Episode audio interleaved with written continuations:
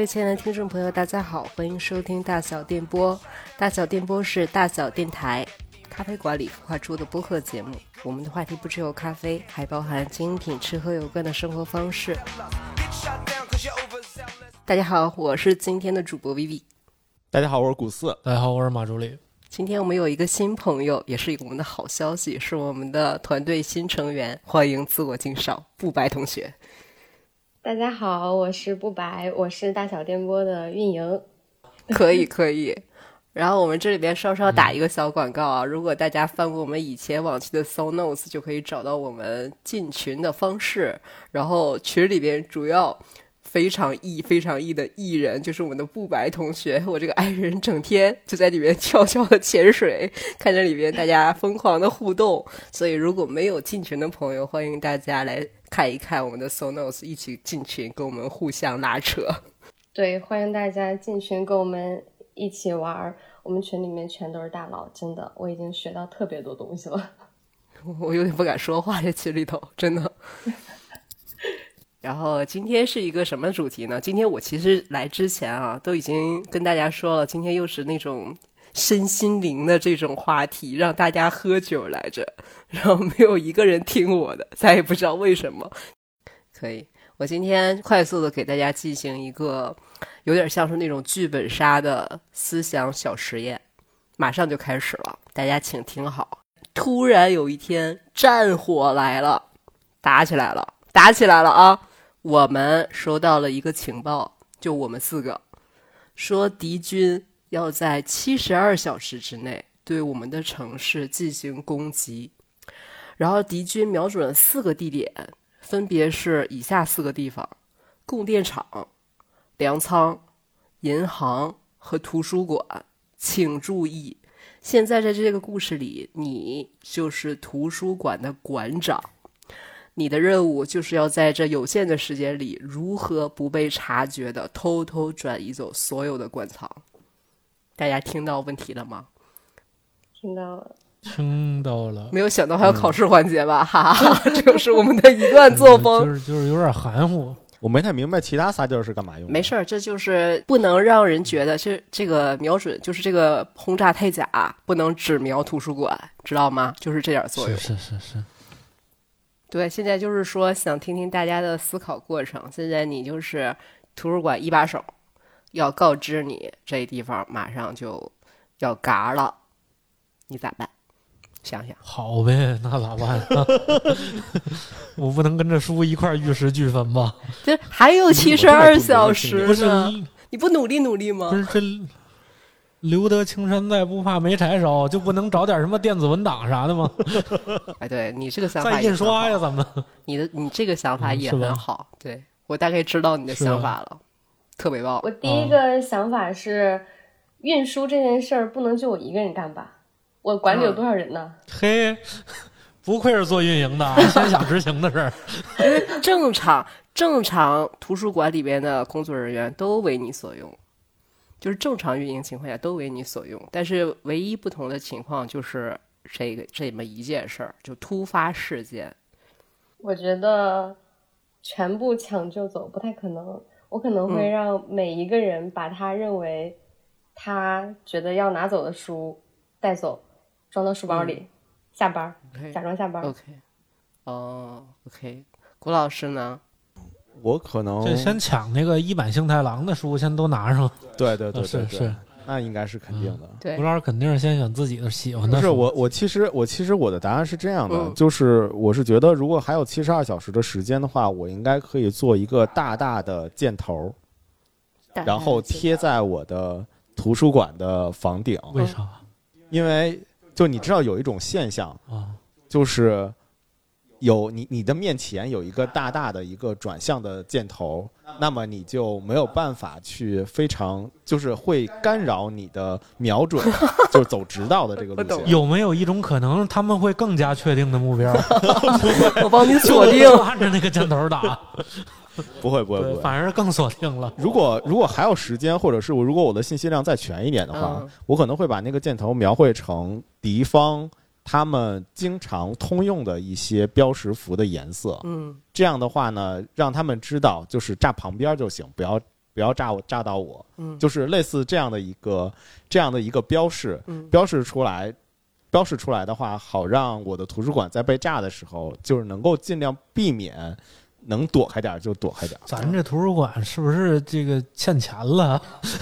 得赶紧爆破了，是吧？正正经图书馆，我觉得好不容易整了一个，对，好不容易整了一个图书馆，好不容易满足我的找一个就是不能不能不能不能给股东交代的时候，对对对对嗯对，就好不容易找一个，就自自己整了一个图书馆，也满足我的人生理想是了，那就尽量能保住多少能保保住多少吧。对对对，当然就是把那个一版幸太郎的这些书什么的都会先先藏起来是吧？对对先搁什么防空洞什么的对对对，嗯离那个箭头最远的地方。啊？嗨，那我刚刚听到了，就是在就是有这么一个条件的情况下，已经有三种答案了，对吧？老马就是说咱先撤，是不是？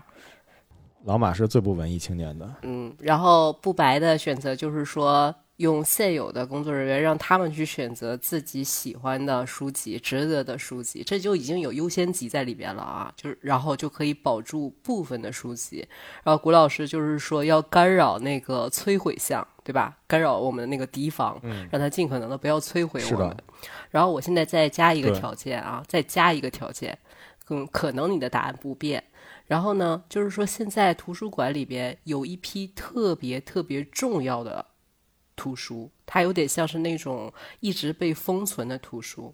为什么我说有这个疑问呢？就是这是一个现实的一个项目吧，就是说现在呃有一个叫做呃它叫什么来着？图不好意思啊，我也先翻一翻。未来图书馆。对，不好意思，你看到我小抄了是吗？这个图未来图书馆的项目就是这个意思，就是说现在他会邀请。当你就是我们现在最炙手可热的作家，最会写故事的人，来为这个未来图书馆来写故事。但是这个项目是这样的，就比方说，他第一个邀请的是《使女的故事》的那个作者，他们每一个人写完了之后是完全封存的，每一个每一年邀请一个作家，然后邀请一百年，一百年之后所有的这些故事才打开。假如这个项目就在你所在的这个图书馆里边已经运营了一段时间了，那你会怎么处理这个项目里的书？我有说明白？它就是平时是密不见光的，它是一个未来盲盒了，嗯，有一些文学价值的、很有意义的这么一个作品。那在这种要即将被摧毁的情况下，图书馆长们会如何对待这种项目里的书籍和还没有见天日的故事呢？要是我的话，我觉得我就把它埋起来，有多深埋多深。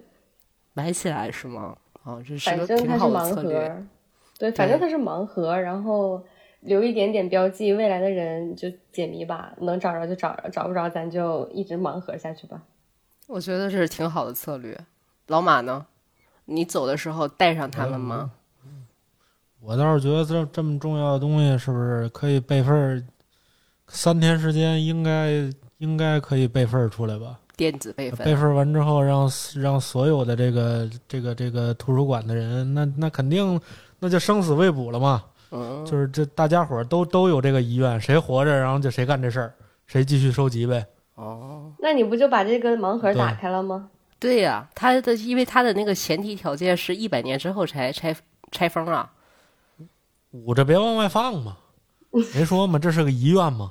好好好的吧，好的吧，就是看就是图书馆里面的工作人员，看我说的对不对？看图书馆里的工作人员谁有意愿保护他，对吗？嗯，是这个意思是吗？古老师，现在这么重要的东西就在图书馆里了，咱们还画大箭头吗？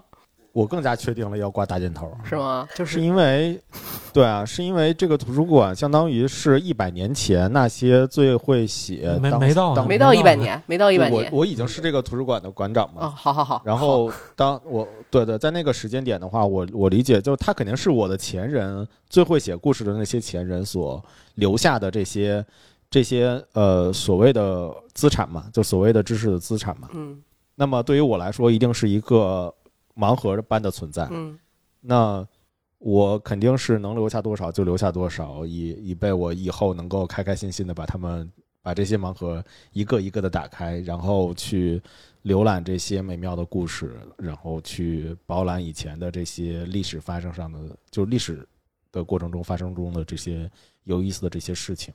所以对于我来说，肯定是好奇心特别特别大的。那能保住多少，保住多少。以我的目前现有的能力以及现有的认知，我一定要做出一个能够保护他最好的事情。OK，好。就这个故事，其实是我们这一期节目的一个前面的，像是一个隐喻一样的故事。稍后我会给大家解释一下为什么会有这样的意象啊。我们把每个人先想象成这一个图书馆的馆长。我这么先给大家解释一下吧。就假设我们我们生活我们的生活很重要的东西就是这个图书馆，然后我们作为馆长的身份存在着。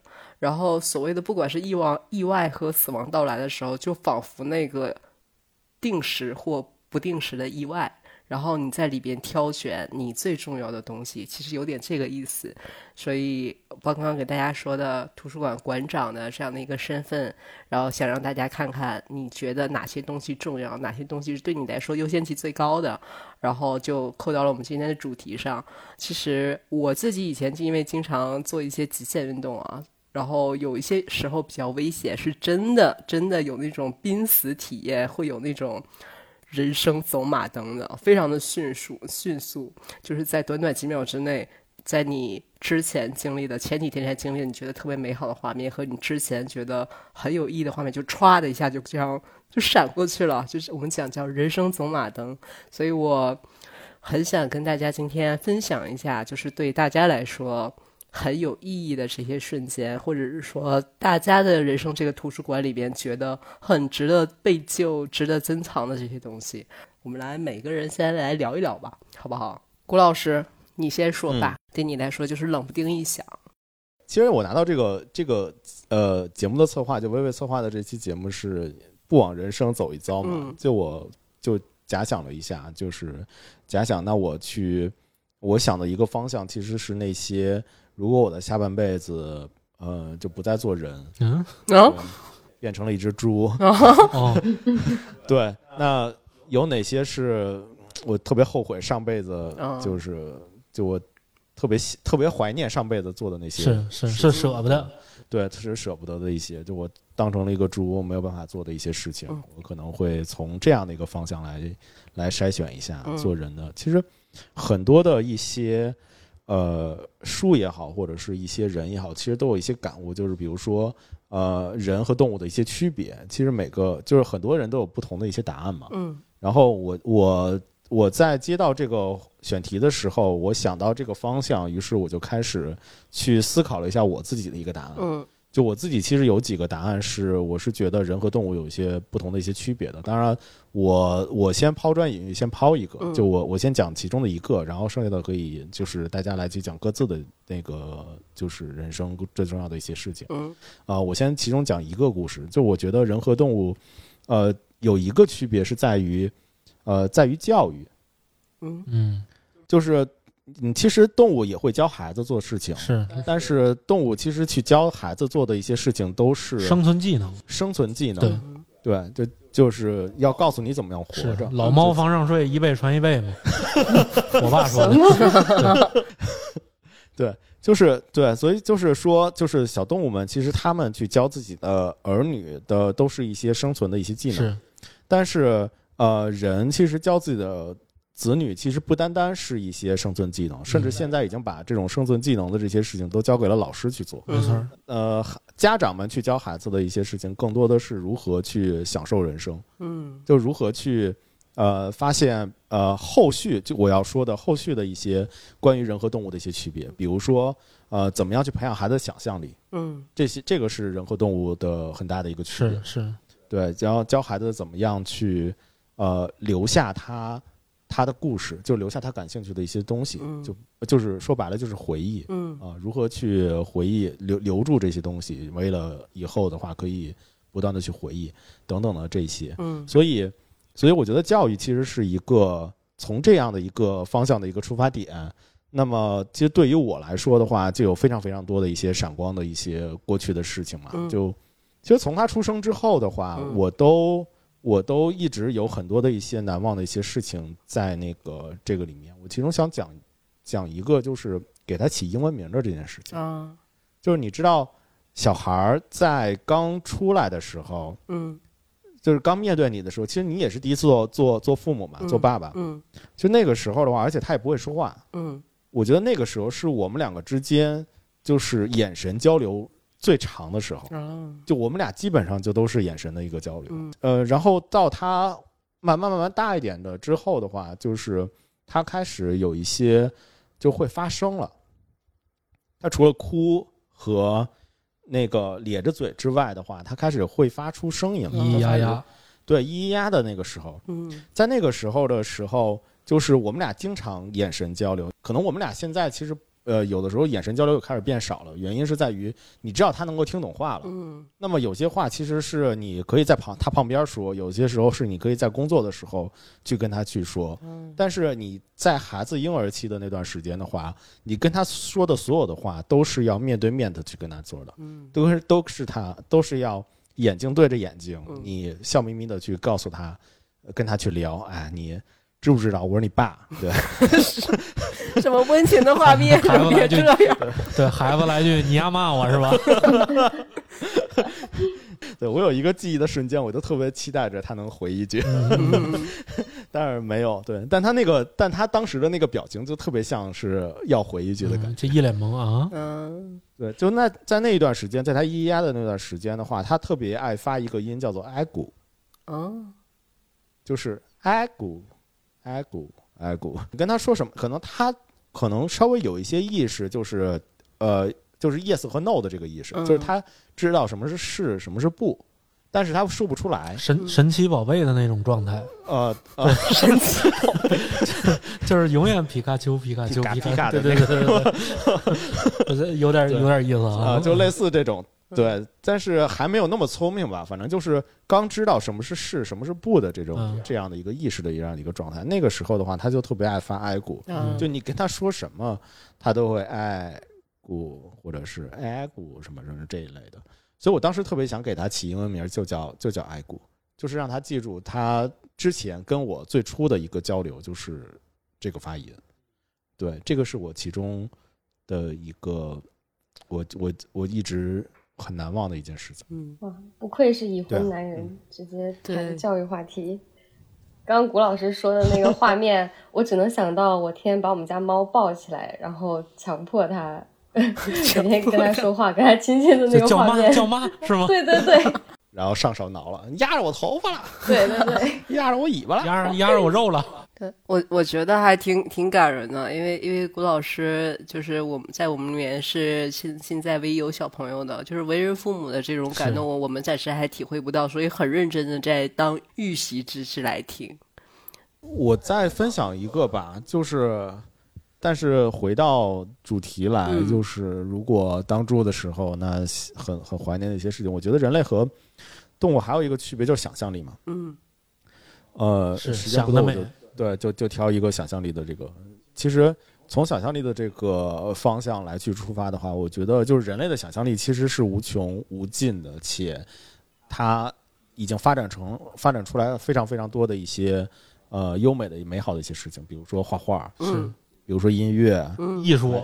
对艺术，这个拍电影啊是这些，其实都是通过人类的这个想象力嗯。来想象力的蔓延呈现，对，不断不断发展起来的。所以，其实音乐也一直陪伴着我，就是从小到大这么长时间，就非常有非常非常多的一些美好的一些嗯回忆嘛。嗯对，就而且其实我这其实源于我最近的一个感悟，就是我觉得我们其实小的时候有非常非常多的内容，就我们我们的身边好像充斥着一大堆一大堆的内容，嗯。就是我们走在街上，然后街上的一些唱片店都会放着大功放，然后在那放着流行歌。嗯对我们回到家里边的时候，家里边的人可能通常都会很习惯的就打开电视机，嗯。就是那电视机是不关的，就会一直放着歌。那我们当时什么小龙小神龙俱乐部啊，嗯什么那个 MTV 啊，还有一些那个呃娱乐的一些节目啊什么的，还有很多的一些，就你会发现很多的一些娱乐八卦，就是孩子们会聊很多娱乐八卦啊，或者是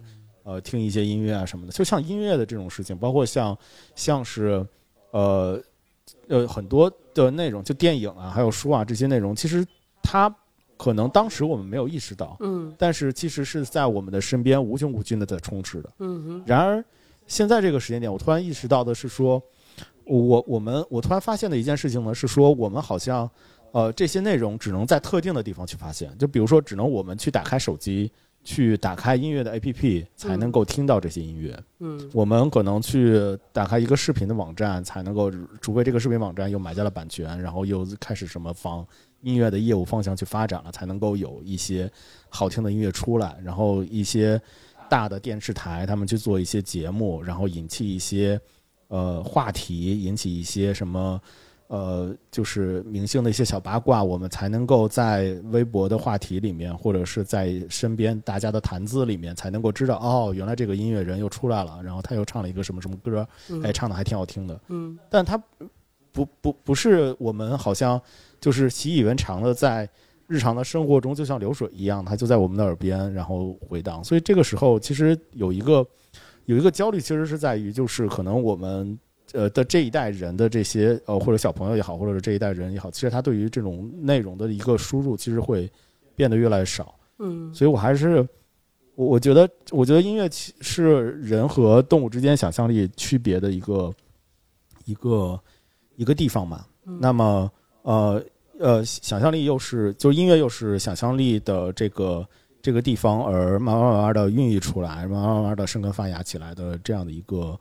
呃，非常美妙的一个事情，所以我还是挺，在这个节目里边还是挺希望，就是说能够有更多更多的音乐能够陪伴着大家，能够在大家的耳边出现。嗯，对对对。所以，薇薇，你知道我想说什么吗？啥呀？我想我想说的是，就是在节目里面呼吁一下 Peace Radio 复播。我我想说的是，说就是让大家能够。呃，更多的来获取到音乐，更多的能够听，就是有更多的渠道能够听到音乐，有更多的不同不一样的一些音乐。因为，因为其实，在呃我自己的回忆中，其中有一个亮点就是第一次听到 Peace Radio 的时候的第一期节目，那时候我正在开车，然后开着车，我真的觉得。当你的开头的音乐出来的时候，就第一第一期节目的第一首音乐出来的时候，我真的就整个人都是在摇晃的，在车里在摇晃，然后我觉得我的车也在跟我摇晃，我觉得 就是整个整个我所开的那条马路也在跟着我在摇晃，就是特别 happy 特别 happy 的一段回家的一段路程，所以所以在在想象力的这一部分的话，其实我第一个想到的一个闪光点就是。就是那个你的第一期节目，在听你的第一期节目的那段那段时间，对对对，所以所以还是想让大家去珍惜音乐吧，然后珍惜有更多更多好的一些音乐的节目。我相信，即使这些音乐在，因为你你也选过很多的一些复古的一些歌嘛，就是其实其实音乐的这个东西真的不是过时，就没有过时的时候。嗯，即使在我们创建了一个未来的博物馆，在那个博物馆里面。我们留下了一段一一些专辑，留下了一堆好听的一些歌单 miss tape。那么他们他们再被某一个馆长或者是某一个图书的管理员呃挖掘出来，当打开这个盲盒的时候，我将我相信，当他们听到那第一首的音乐响起的时候，肯定会非常非常的一些，就是感谢美妙。是，对对对对。那另一位已婚男人来发言吧。我的这个瞬间啊，嗯哼，就是就是我我我也是，这其实这句话有点忤逆啊，就是我真是直到后来，就是我才逐渐的发现我的父母很爱我，就是可能就之前我没感觉，就是我总感觉就是可能他们俩老管着我呀什么的，然后后来我有一个朋友这么跟我说，说可能你的父母特别喜欢你，他就问我说你为什么放假的时候要回家呢？嗯，就是我说我说没有为啥，就是我们这些是个习惯，对我们从呃对啊，你很神奇，但是你这习惯，你回家也是躺着，你跟这儿也是躺着，你何必坐这两小时车，就是受那个罪回去呢？因为我回趟家得去去这个酒吧坐这九八零，从那个到郊区，其实时间还是挺长的，就是他们都不能理解。然后我就跟他们说，我说可能我们这些住密云的，这个这人生最大的事儿就是。就每周最大的事儿就是回密云，嗯，就对于我们来说，这是一周最大的事儿，没有比它再大的。就是为啥呢？这可能都都有一个特别特别深的一个回家回密云的一个概念，嗯嗯。然后我的包括我的父母也是，就是我的父母对我到什么地步呢？就比如说他会我始终不能理解，就是你看我现在挣钱就给我自己花，嗯但他们不是，他们不仅要给我花，而且还要给我的儿子、给我的孙子花，嗯嗯，就是他们已经都能都做到这种地步了，我一直没明白。他还没做呢，你赶紧整一个。呃，这嗨，这不着了急了吗？然后就这个，我我首先我特别不理解，然后我就想说，我说为什么他们能这么爱我呢？就是我觉得任何一个父母可能都做不到，他们我我认识的父母都做做不到像他们一样。我觉得能把自己儿子糊弄这摊儿过去了就算了。就是我爸甚至都跟我我爸甚至有一次当着我面这么说，就是我不给自己买什么墓地，嗯就是我死了之后，我死了之后，我也不知道，你愿意给我嚷哪儿就嚷哪儿得了。嗯，但是可能，但是你以后可能我得给你买房子，哇哦，你结婚我得给你买房子。对，可能他他！他把这房子要喘口气儿。对他把什么东西可能都都给我先铺好了，但是他们却没想过自己的身后事。嗯所以我觉得我的父母是很爱我的。嗯真的，我觉得这句话并不是说我的父母会比谁谁的父母强，我觉得他们是在他们所能所能做到最极限的范围内，他们去爱我。嗯就我觉得已经这个已经很了不起了，因为现在有很多父母都比较独立自主嘛，嗯就是把儿子放出去，自己老两口子哈哈哈哈就玩了。对，就这个我的父母不是这样，可能就所有的最好的资源都要给我。就我印象最深的是小时候这个吃吃蛋挞嘛，人生第一个蛋挞都是肯德基嘛。嗯当我妈拿着这六颗蛋挞的时候，她留了将近一下午，他一颗都没吃，嗯回家先给我。我觉得如果我要有孩子，可能我做不到。嗯就怎么着我也得尝一个，毕竟是毕竟是个新鲜玩意儿啊。当时蛋挞不多，这刚出来，当时嗯是吧？我觉得新鲜玩意儿。对，所以我觉得就我朋友就突然，我就把这些事跟我朋友说之后，然后我朋友突然点我一下，他说：“你的父母可真够爱你的。”就是我从那一刻我才发现，嗯，是真的爱我。要不然我来，接下来的，我要是按顺序说，这可就太多了。我先得连着几个合着说。刚刚说就是说亲情这一部分，我就连着我亲情的部分跟大家分享一下吧。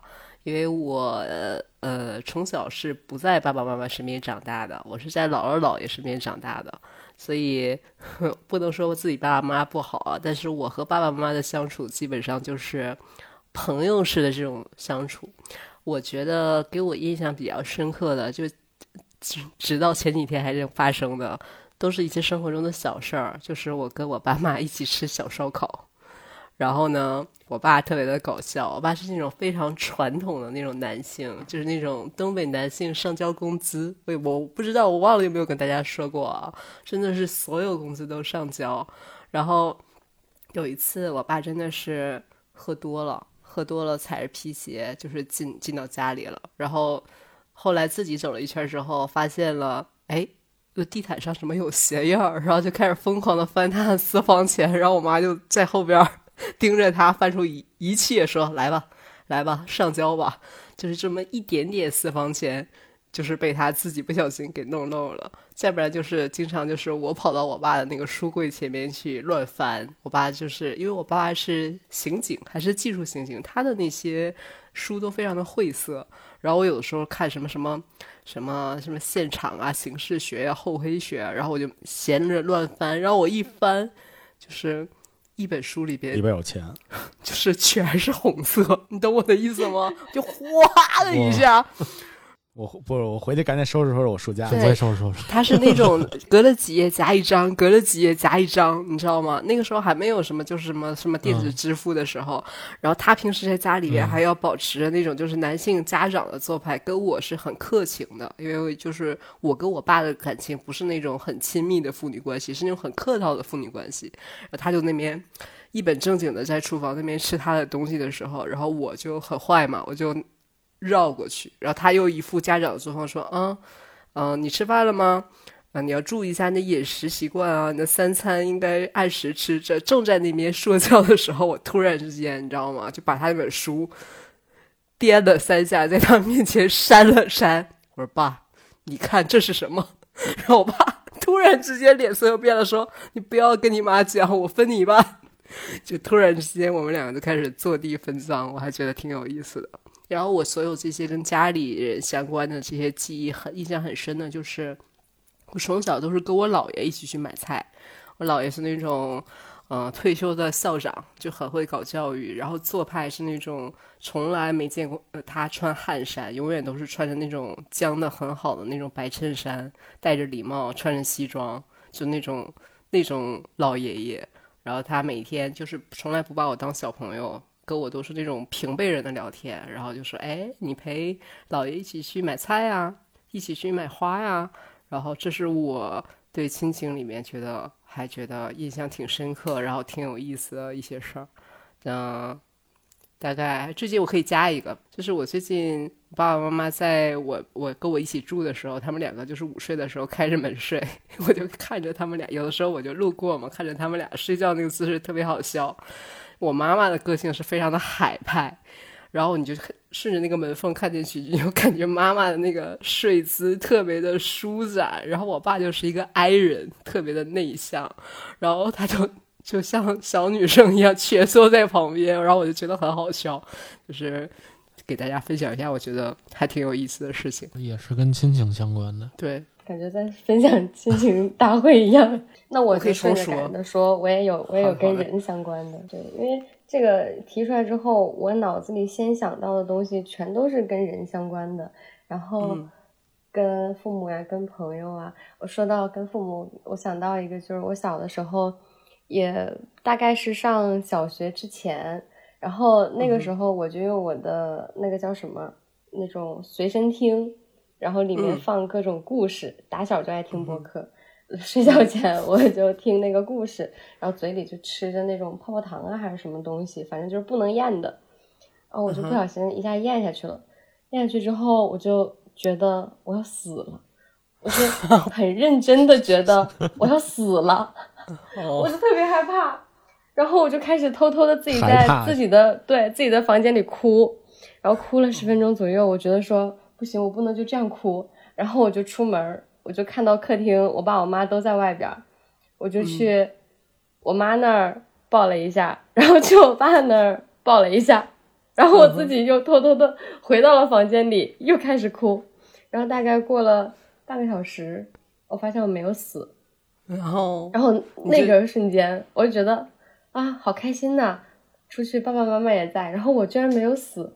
我不知道为什么这个很荒诞的 这个小时候的这个画面，我印象特别深，别的都已经不记得了。So sweet，真的是很 sweet。然后我就想到，其实我从小到大长大的过程当中，我没有跟他们讲过，但是我自己就是幻想过很多次，突然间的那种，都是突然间打到我说啊，要是我妈不在了，我之后怎么办？然后我就开始自己偷偷的 emo。OK。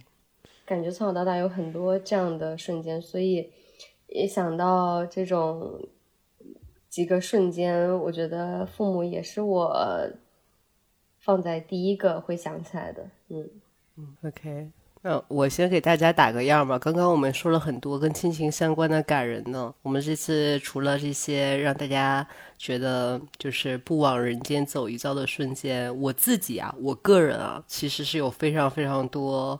呃，生活中的一些小事儿，我给大家列举一下，不着调的啊。就是我先来，就首先我就有点写的我都不好意思读了，我把一些好意思读的跟大家来说一说。首先，夏天的时候吹着冷气吃七幺幺的小鱼干花生配啤酒，我就觉得很好。然后我还特别喜欢没事儿就打开冰箱看看。我还特别喜欢逛超市，只要逛超市我就会开心，而且我喜欢在全世界各地逛超市，然后一边吃零食一边追剧，我也觉得很开心。然后买水果洗，我觉得还有早市儿，早市儿不行，早市太早了。市集啊，早市什么？早市太早了，顾老师要晚市。就是这些，对这些市场其实都都很有意思，对吧？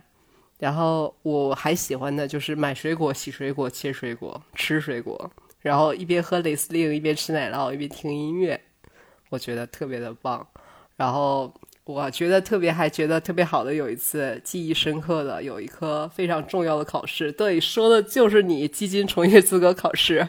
考试之前没复习，而且是第一次改基金的时候，我当时好像在追个什么剧，而且还是在那个北京大郊区考试，我都不确定要不要去了。结果考完之后，一科六十一，一科六十三，就是感觉一点都没浪费，我觉得特别这太值得吹了。对，我觉得真是太让人开心了。就是你得九十五分、得一百分都没有这开心，实在是太开心了。而且当时我还一直在追剧，大家，而且最可气的是什么？我认真学习的同学没有考过，然后回来问我要笔记，但是我不好意思告诉他我没有笔记，我只好 捶胸顿足，捏着自己的大腿说：“笔记让我送人了，就是没有笔记呀。”然后还有我。特别喜欢的，我特别喜欢的人生挚爱就是大富翁游戏。我希望如果有跟我一样喜欢大富翁游戏的同学，把我喜欢打在公屏上。还有什么呢？最近最近觉得还不错，但但是这不是什么大不了的事儿啊。兄弟，我地铁三站爱上七个，最近。我又爱上了《长相思》，现在我在刻生刻死，刚刚刻完上半部的大结局，我就是一夏天平等的会爱上七个男明星。还有什么？就是剧本杀，你是杀手，没有一人票你，然后你就隐藏的很很深，这也很值得开心。嗯，再剩下的就太平凡了，我就不说了，留给大家说平凡的小事儿吧。好了，我先过了。其实我觉得薇薇是一个特别。就是积极乐观的人，快乐就起码可能在在对在朋友朋友间，就我不知道他自己自己啊，就是他在朋友之间其实是一个特别积极，就很容易发现一些微不足道的小事儿。嗯，也真的是微微在跟微微一起做节目这么长的时间，我才渐渐的去发掘一些吃的上面的一些美好。嗯，就是以前可能觉得。呃，逛超市或者是买零食这件事情，其实是一个相对的，是一个行动，就家里就稀疏平常的一个事情，缺什么就应该买。对对对，这很重要。呃，对，不是不会，就也也会去闲闲逛，但是闲逛的时候的话，不会感觉到很幸福，就不会感觉到就是哇。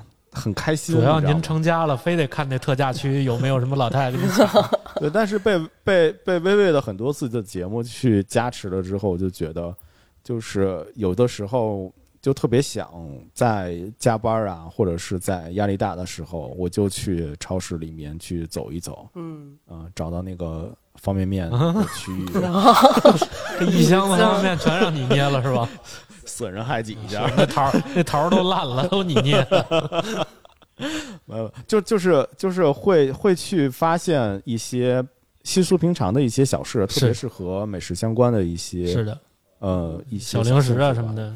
对对对，小确幸，小确幸，小确幸。对，微微特别特别容易能够发现的这些生命中的一些小确幸。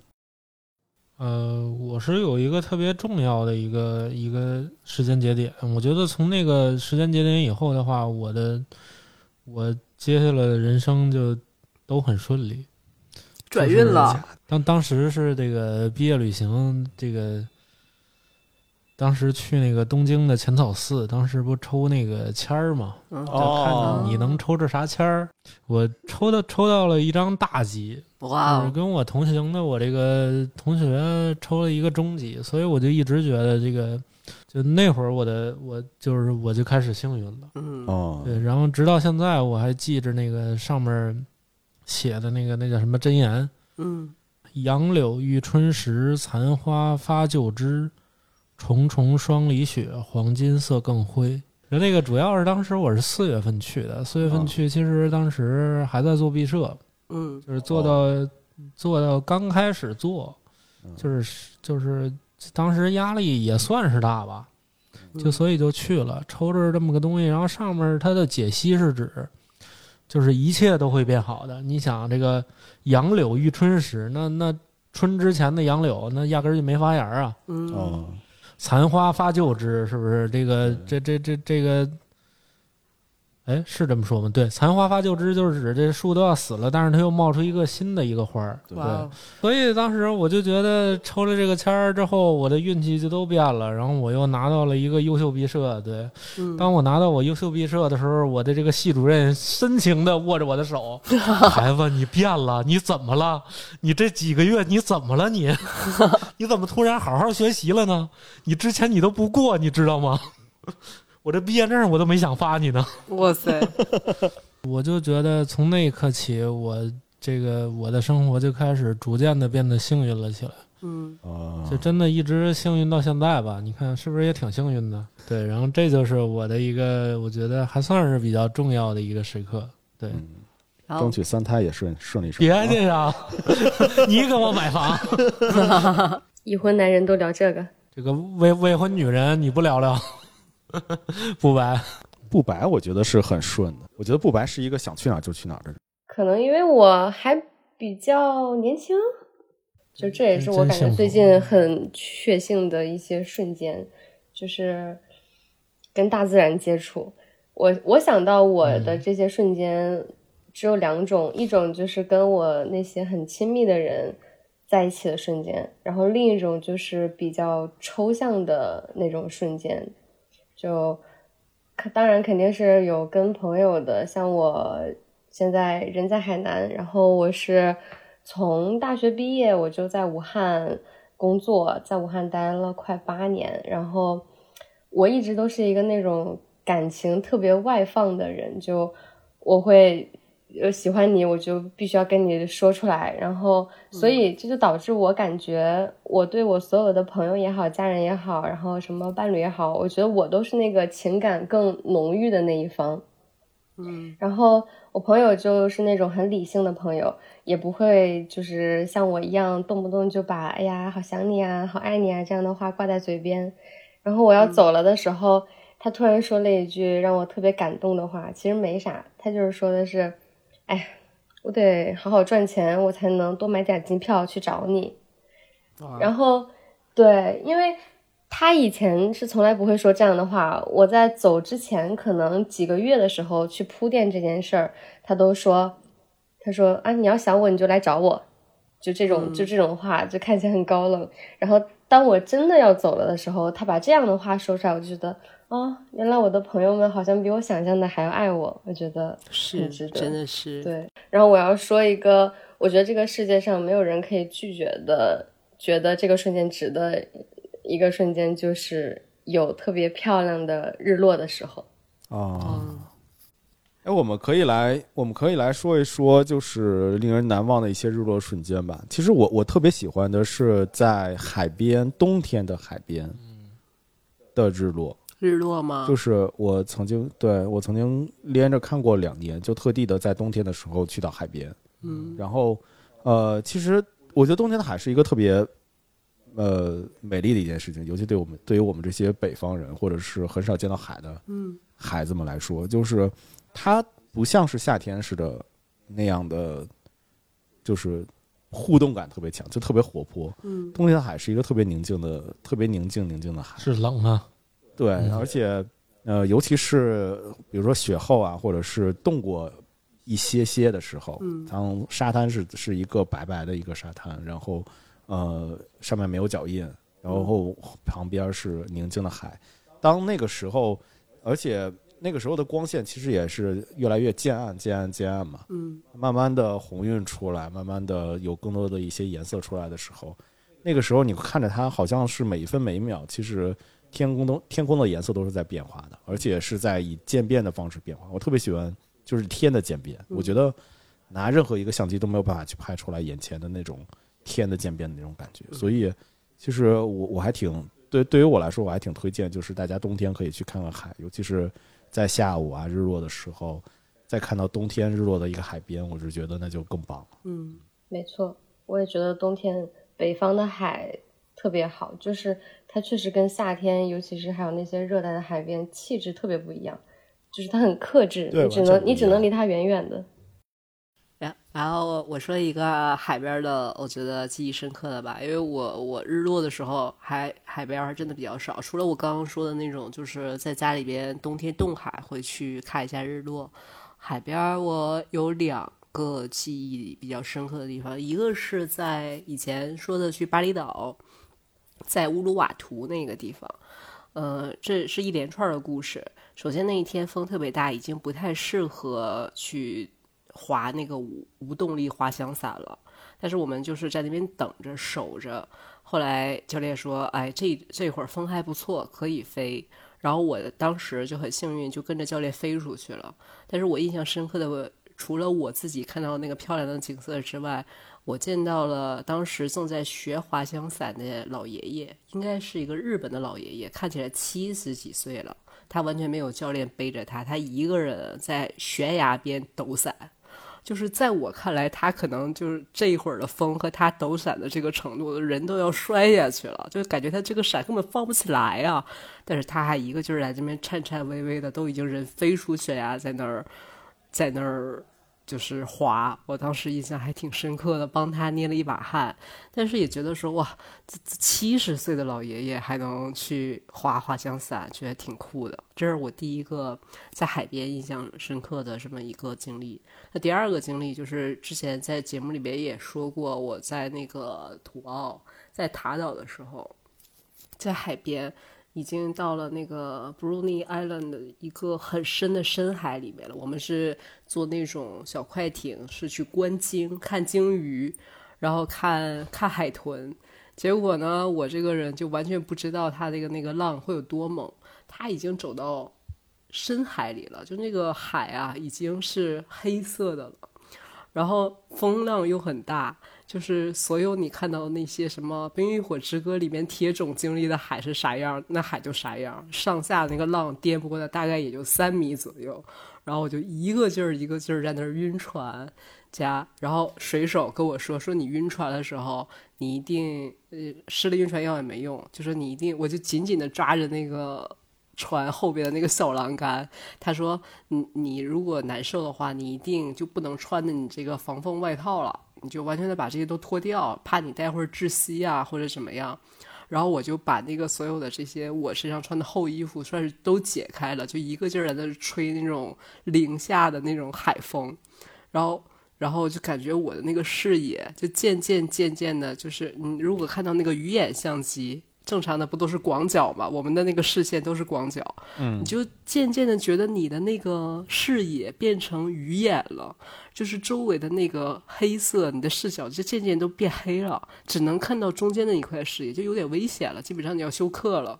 就在我快要不行了的时候，啊，突然之间到深海了，我旁边大概就是现在马助理和古老师那么近的距离，突然有一个海豚就在你旁边跳起来了。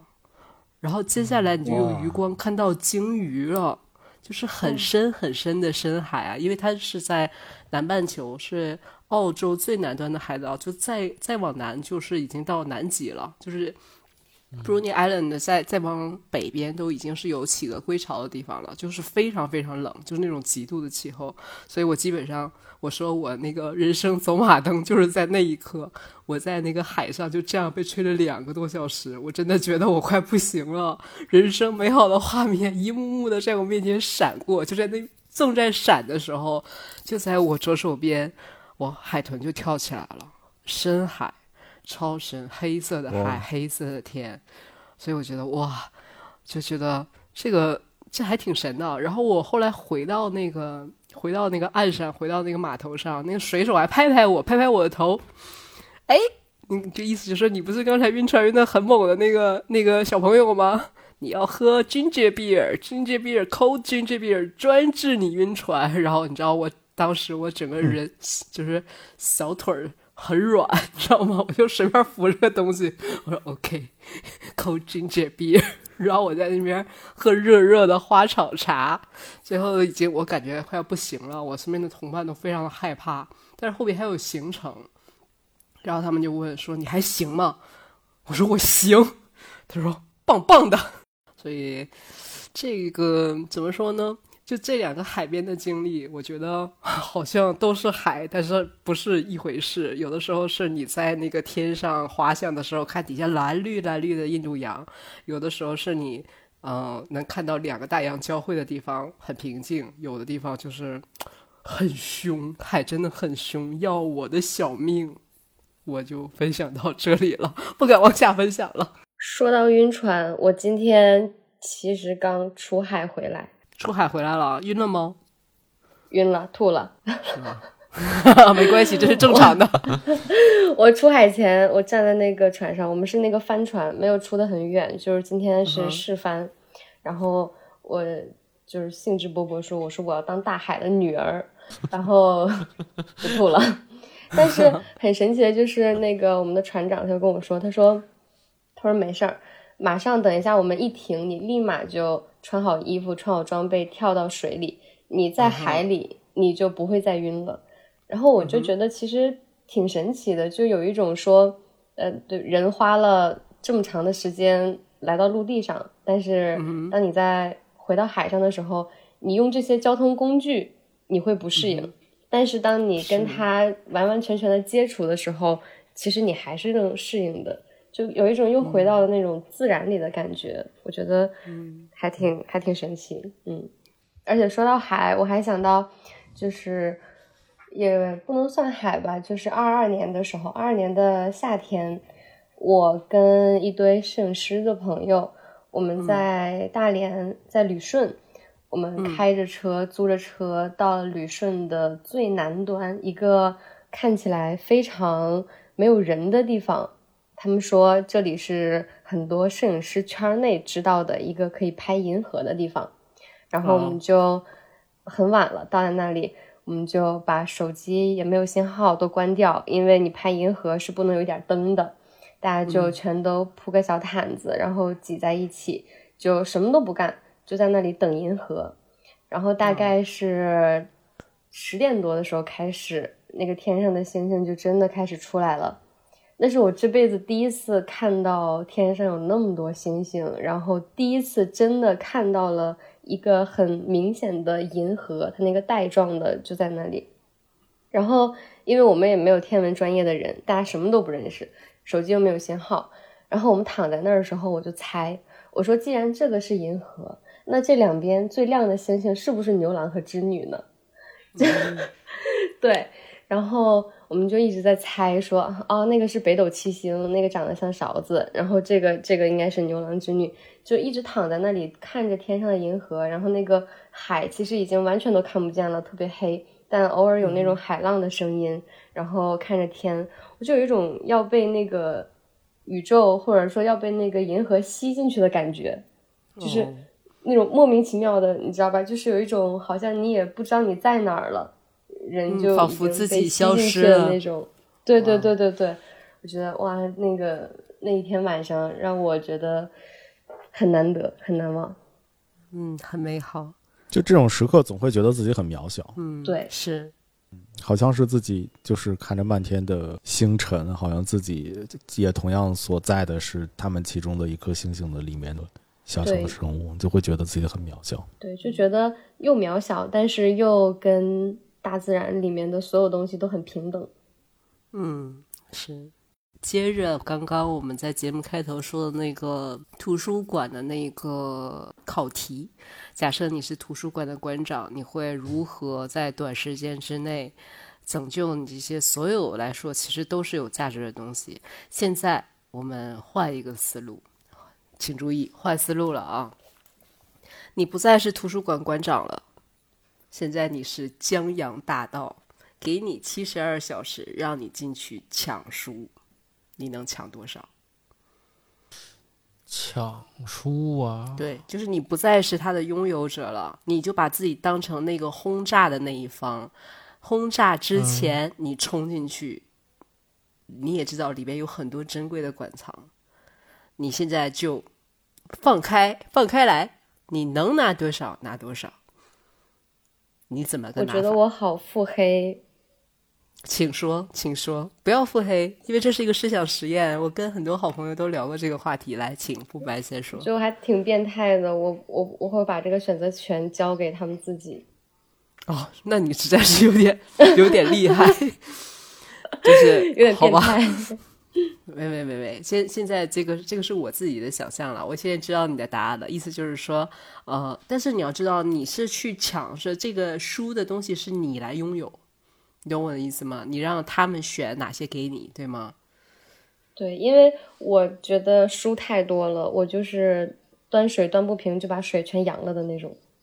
OK，我懂你的意思了，谷老师。你现在在箭头之外，你现在可以冲进去。你现在是敌方了，你现在在，你叫做你在征服另一个城市。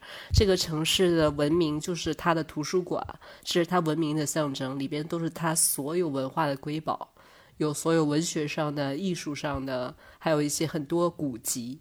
你现在有七十二小时，你要怎么个拿法？如果是这样的话，那特别像我去书店去挑书的这个过程，就是。看那个封面好看，或者是哪个藏的更深，或者是它的装的位置，它旁边有没有什么密码锁，或者装装表主要这块儿。对对对对对对对，找着那些就是觉得好精致的，对精致的书，然后去拿吧。嗯，老老马呢？我觉得我也是吧，我觉得我先看看年份，这找年份久的。嗯，好，我先给大家。呃，分享一下，就是我我这个问题之前问过我们的有台的猫猫咪主播啊，是猫咪的老于。我当时问他的是，他是动物园的园长，他应该如何不被察觉的偷偷转移所有的动物？因为老于呢，他本身是有这个神经学的专业背景的，他当时告诉我了一个实验，这个实验是什么呢？它其实是一个测试人专注力的实验，是一九九九年哈佛大学一个教授和一个助教设计的。然后这个实验呢，还获得了一个二零零四年的心理学界的搞笑诺贝尔奖。实验名字叫“看不见的大猩猩”。这是一个什么样的实验呢？我可以剧透给大家啊，因为剧透大家可能大家再看它就没有这个魔力所在了。就是视频里面是展现了几个正在传球的年轻人。其中几个人穿白上衣，另外几个人穿黑上衣，然后情节非常平淡，就是两两传球。然后这个问题是，让你数穿白上衣的人传了多少次球。我可以先说到这儿。然后这个视频比较有意思，大家有兴趣的啊，在这个听收听节目的时候，也可以去后续看一下。然后大部分的人注意力都在这个传球上，其实这个实验里边还。这个视频里还混进去了一些其他的东西，我现在先不剧透。我想了想，可以先不剧透。然后呢，但是这个实验的结果说明了什么呢？就是人在注意力方面呢，其实是有一定局限的。在心理学的领域叫做无意识盲，就是说人其实只能注意到自己注意的东西，很多东西其实大摇大摆的放在你的面前。你因为注意力的这个事吗？你是看不到的。所以当时我问老于：“哎，你如果是动物园的园长，你应该怎么办呢？”他就给我拿出来了这一个，呃，心理学的这个实验。他说：“我肯定会从这方面去着手，我会带着我的动物大摇大摆的走出去，让没一个人能发现。”所以我就觉得这个很有意思。然后为什么要问大家这个问题呢？我是真正去。今天问这大家的这个这个问题啊，就是说以前我在查资料的时候看到了一本书，叫做《消失的图书馆》。它就是说，在战火中消失的古籍真的是非常非常的多，很多那种老的图书馆馆长因为来不及拯救所有珍贵的图书，所以特别的懊悔。然后也有很多青年人，他自发的去抢救这些图书，然后。我接下来，我当时觉得说，哦，那如果说其实搬书在有限的时间战火中搬书，或者在洪水中拯救图书是一个不可能完成的任务，那假设说我是图书馆馆长和我是一个江洋大盗，难道会有很多效率的差别差别吗？然后就进一步开始了我的调查。我们我当时我看到的是故宫，说在战火之中，从故宫把文物往别的地方运。大概是花三个月、几个月的时间，它兵分三路，有的走铁路，有的走公路，有的走水路，然后还有很多很多的波折，比方说怕哪些东西碎掉了，怕哪些东西淹掉了，或者是说它存放的仓库可能它的那个支撑力不够，这个东西可能就坏掉了。在这种情况下，几个月很辛苦、很辛苦的才能把这些文物惊险的送到目的地。但是我又想到，大家想想看，你想想那个烧圆明园之前，我又去查了一下，圆明园那么大，连抢带烧，十天就完成了。十天就完成了，所以我当时我很想问大家，我刚刚问大家这个问题啊，因为带让大家带入你是一个拥有者的身份，还是一个掠夺者的身份？身份不同，心态不同，你做这些事情的效率会不会有很大的差距？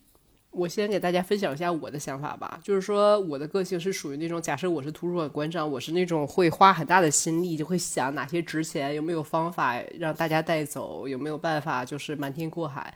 但是假设我带入到自己是一个江洋大盗的身份，我觉得旁边的平板车都好使，门口的电驴都能运很多东西，我就觉得说，哎，为什么心态不同，效率会有如此大的差距呢？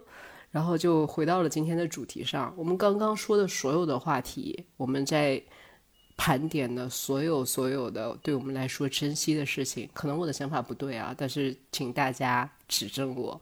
我觉得都是，我们都是把自己当成人生的这个图书馆的馆长的身份来活的。然后我有两个感受想跟大家分享一下。然后第一个感受是什么呢？嗯，我觉得好像，好像上天会给送给每个人他其实毫不在意的好东西，但是会在他真正想要的事情上设置一点难题。我举个例子啊，可能有些人生来健康，然后家庭也幸福，但是可能就是家庭的条件比较普通，然后他可能就是舍弃了家庭，出去去拼他的事业，然后远离了自己的亲人。也有可能呢，是他家里从来他出生就非常的富裕，然后衣食无忧，但是或者是他身体健康不太好，或者是总觉得生活哪里不太如意、不太幸福，所以我就觉得说，常常见到了人们就是好像是去舍弃了一些自己本来比较宝贵的东西，去放放下了一些是另一些人毕生所求的东西。我不知道大家有没有这个感觉？相当于人没有什么就想要什么。对，这其实就是回应了刚刚我说那个大猩猩的那个实验，就是人往往看不到自己拥有的东西。然后另外一个就是第一个，我的感受是说，好像上天会送给他每个人他不在意的这个东西，然后会在他真正想要的东西上设置一些难题。然后第二个，我就是刚刚跟大家，这是我自己的体会，不知道我想对不对，就是好像人来到这个世上是两手空空的，离开时候什么也带不走，然后。好像每个人都会有自己是人生图书馆馆长的错觉，但是按照刚刚我们的那个拥有者和掠夺者的心态，那既然一切都是跟这个世界借一点的，那为什么我们不抱着反派的心态来活呢？就当成自己是江洋大盗，反正一切都不属于我，经历就是赚到。这是我大概的一些小想法。我跟丽丽好像完全不一样哎，是吗？我觉得我，我觉得我不是一个江洋大盗，我觉得我反而更想当那个图书馆，因为我觉得，对，就是这些东西它可能都不是属于我的，然后最后我能抢救的东西也很有限，有一些我可能把它埋了，有一些我可能把它带走了，但是。我哪怕只带走的是千分之一、万分之一，但也留下了一点东西，我觉得这就够了。我当然不是说是当真正的反派啊，我给大家解释一下，稍微解释一下，能理解，能理解。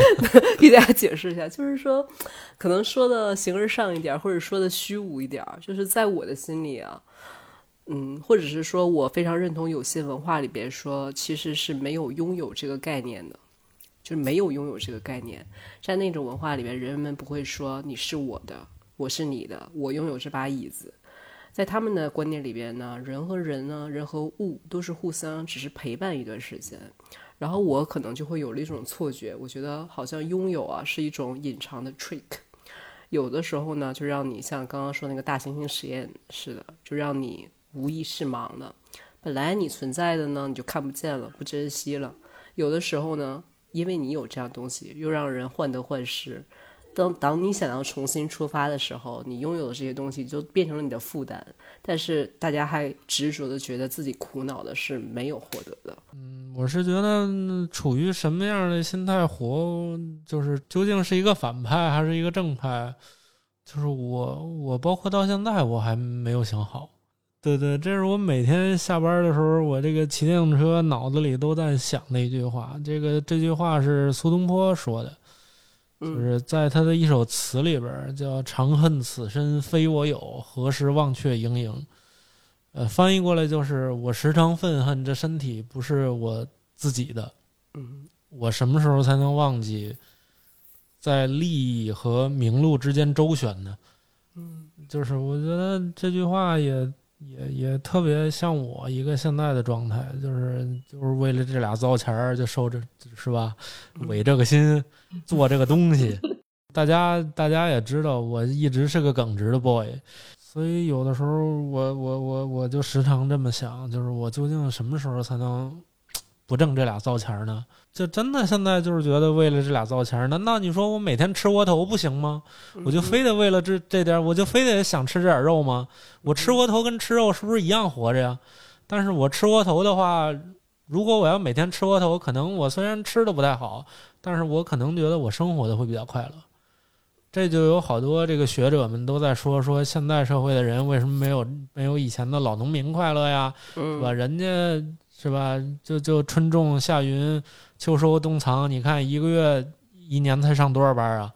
你现在每天你得保证二十一点七五工，二十一点七七五天的工作，是吧？但是我觉得每个时代都有每个时代的一个不同点吧。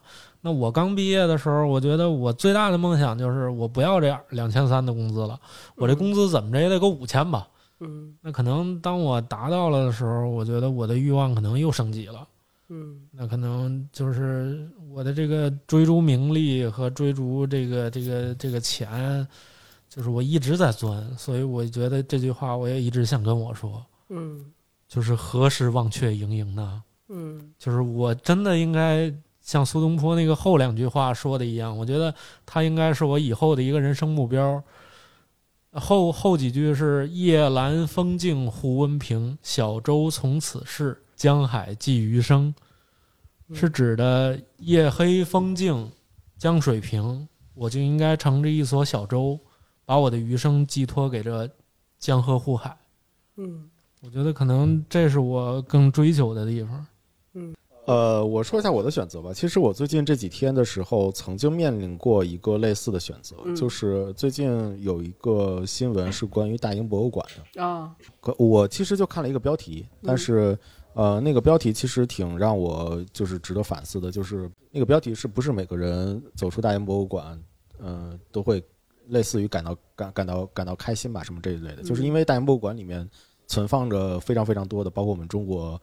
呃，从中国流得过去的，或者是从埃及，呃，流得过去的一些一些文物嘛，其实都不是，就都是当时的那段那段时期拿走的一些，所以很多的一些我们非常非常珍贵的一些呃文物也好，或者是一些很美好的一些事物也好，就像是博物馆一样，那这些东西其实现在都在塌方，啊，都在另一个地方。其实我当时那个时候，我就我我自己的一个看到这个标题的时候，我自己一个心里的感触就是说，我我我可能会去选择哪一方，就是掠夺者还是守护图书馆的那个人。呃，我给自己的答案就是给还是要做守护图书馆的那个人。嗯，就我应该是成了成不了那样的一个呃掠夺者那样的一个呃资本家的那样的一个心态。然后并对对对，并且。其实我自己个呃，我我觉得每个人其实都是非常非常珍惜呃自己生命中的这些呃闪光的这些地方，无无非就是有些人可能看到的多一点，或者是有些人，比如说像微微，可能他呃看到零食，他就能够把这些闪光的部分从他的内心中砰就亮起来，对。然后像像不白，他就是。他去到去到一个地方，看到山河湖海，然后躺在草地上去看星星的时候，他就能够把自己心里心里的那颗星星能够能够点点亮一样。对，像马朱丽就我我就是跑，先活着，就是不管了，没就没吧。对对，就一出溜的事儿嘛。对，就呃，像像我可能可可能就是类似于我会我会经常在人流中，比如说在上班的路途中，一一段大长的一段人流中，我可能就会无意间的自己习惯性的抬抬头看一看天空，嗯看一看此此时此刻的天空，嗯就类似这样的一些事情，其实每个人都有，而且每个人都有掌握他的一个习惯，就每个人都有自己的一个方法去获取到这些，呃，作为人类所美美好的一些事情。那么，其实博物馆的馆长，其实我我觉得是一个挺伟大的一个角色。首先，他要，你想，这是一个一百年不能打开的，就即使无非即使你当时是在哪一年，但是你你那个时候肯定是没有办法去打开那些宝藏的那些盲盒的那些东西，并且他也是一个享受孤独的一个角色，在那样的一个地方，同时他的最后生命的七十二个小时还要面临着一个非常艰难的角色，可能比他要面对生死还要艰难的一个角色，因为他背负的其实是我未来的，就是未来的这些人类，他们他们是否能够看到这些人类曾经的一些呃宝藏，或者曾经的一些辉煌，或者曾经的这些点点滴滴。嗯所以从从这个角度讲的话，我我更希望的是，我是中间做，我是在那个时间点、那个节点做那样的一个一个人。这样的话，起码我自己心里面是很坦然，就自己心里面是觉得自己很了不起的一些个一个事情。所以我还挺就对于这样这样的一个选题，我其实呃就挺感恩的吧。然后，并且能够让我能够想象一下成为猪的。别别别别别别，对，想象一下自自己就是不是在做人类的时候，还有哪些是值得我们珍惜的？其实，嗯，多多少少的也回忆，就是在通过策划的这些这个节目，准备这期节目的时候，也重新又反复的去想起了那些心目中点亮的那些时刻。对，就还挺好的。嗯对对对，所以我们其实每个人都把自己心中的一些点亮的一些时刻都呃分享给大家，我呃也希望能够分享出分享大家的一些呃心中的一些美好的时刻。也我我其实我其实挺在意的是大家能够分享一些如何找到这些时刻的一些方法，就是自己的一些一些方法。其实这个是最美妙的。如果呃把这些分把这些方法去分享出来，然后同时让大家也能够哎知道我可以在呃走在人群中，或者是走在超市里面，能够如何获得一些确定稳稳的一些小的幸福的话，那其实都是一个非常非常了不起的一件事情吧。嗯，对，我有一个我有一个特别想分享给大家的豆瓣小组，叫 WRO 世界浪漫组织。它是我觉得每一次生活特别无聊，或者我自己变得特别无趣，然后觉得很人间不值的时候，会去看这个小组。这个小组里面其实全都是一些没有用，但是充满想象力的美学和浪漫。就比如有人在那个秋叶捡了一个秋叶，然后在上面用毛笔写了诗，然后还有人说，呃，他做了一个瓷器的杯子，但是它裂了，他用了一个特别妙的形容，他说这个杯子上面有竹子结了白霜，就是它那个裂纹像白霜一样，特别美。然后还有一个人，他把以前很久以前他在网上很无聊，然后他就做了一个网络调查，他说月亮是什么味儿的，然后他把大家的回复都贴出来，我就觉得，嗯，这种时刻是我觉得人生也很值得的瞬间。就有人说月亮是薄荷味儿的，然后有人说月亮是草莓巧克力味儿的，然后有人说月亮是金酒味儿的。我觉得对薇薇来说，月亮应该是雷司令味儿的吧。就是的，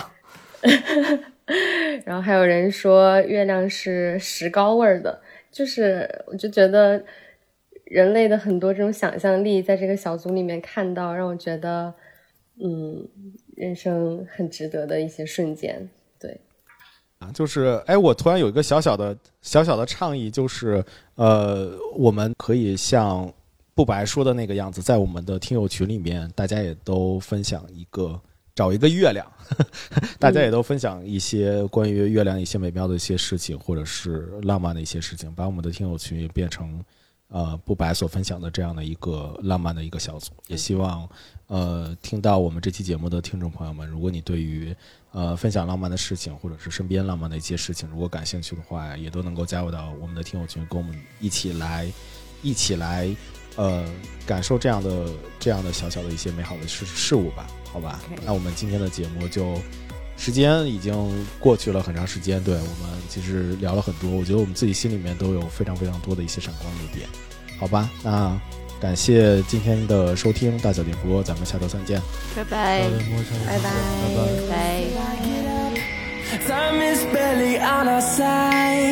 拜。今天节目就到这里，如果你喜欢这期播客，请把这期播客分享给你身边也听播客的朋友。大小电波，下周三见。